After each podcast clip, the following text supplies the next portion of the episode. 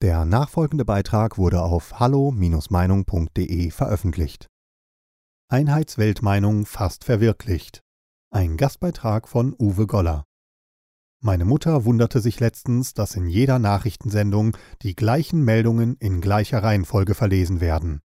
Ich sagte ihr, dass dies politische Beobachter schon länger wissen und dass mit der Pandemie und jetzt dem Ukraine-Krieg sichtbar wird, dass wir es zumindest im Großteil des Westens mit einer Weltmediengemeinschaft zu tun haben, die eine einheitliche Weltmeinung herstellt. Mag es offiziell noch verschiedene Organisationsformen und Besitzverhältnisse geben, so ist es doch so, dass die Weltbevölkerung einheitlich unterrichtet und informiert wird. Dies ist für jene wichtig, die sowieso nur noch global agieren und die am liebsten eine Weltregierung installieren möchten.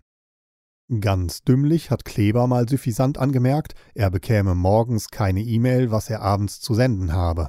Eine Äußerung für Uniformierte. Gerade er weiß genau, wie sich eine einheitliche Sichtweise herstellen lässt. Personalauswahl, Vorgabe von Narrativen, Errichtung von Tabuzonen, Diskreditierung abweichender Meinungen, Zusammenschluss von Mediengiganten etc. sorgen dafür. Und ganz wichtig sind die großen Agenturen, die Meldungen verfassen, die dann weltweit übernommen werden. Im Zusammenspiel mit den sozialen Netzwerken lässt sich eine eigene Wirklichkeit erschaffen, die Milliarden Menschen konsumieren. Alternative Medien können nicht gegen diese Wucht anstinken, wenn sie auch wichtig sind. Werden sie wirkmächtig, werden sie einfach gecancelt.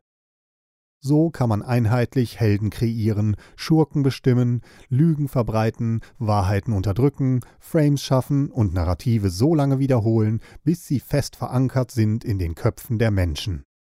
Bis zum Erbrechen wird wiederholt, bis es nicht mehr als Propaganda erkannt wird und zur eigenen Wahrheit wird. Wer mag sich noch hinstellen und sagen, er sieht es anders als der große Rest der Erde? Wir haben doch beschrieben, wie während der Pandemie alle Sender ähnlich berichteten, die ewig gleichen Gäste eingeladen haben und die mit anderer Sicht nicht zu Wort kommen ließen, und das täglich von morgens bis abends. Natürlich ist nicht immer alles Lüge, aber darum geht es nicht. Bei den wichtigen großen Themen gibt es anscheinend nur noch eine Haltung, denn der Journalismus ist nicht mehr aufklärerisch, er ist ein Haltungsjournalismus geworden mit richtiger Gesinnung und Moral, der nicht irren kann. Nicht die Gewalt im Staat, die die Regierung kontrolliert, sondern eine Vollzugsgewalt des Staates, die die Bürger kontrollieren und auf Linie bringen soll. Mit dieser Macht kann jeder Schurke Held werden.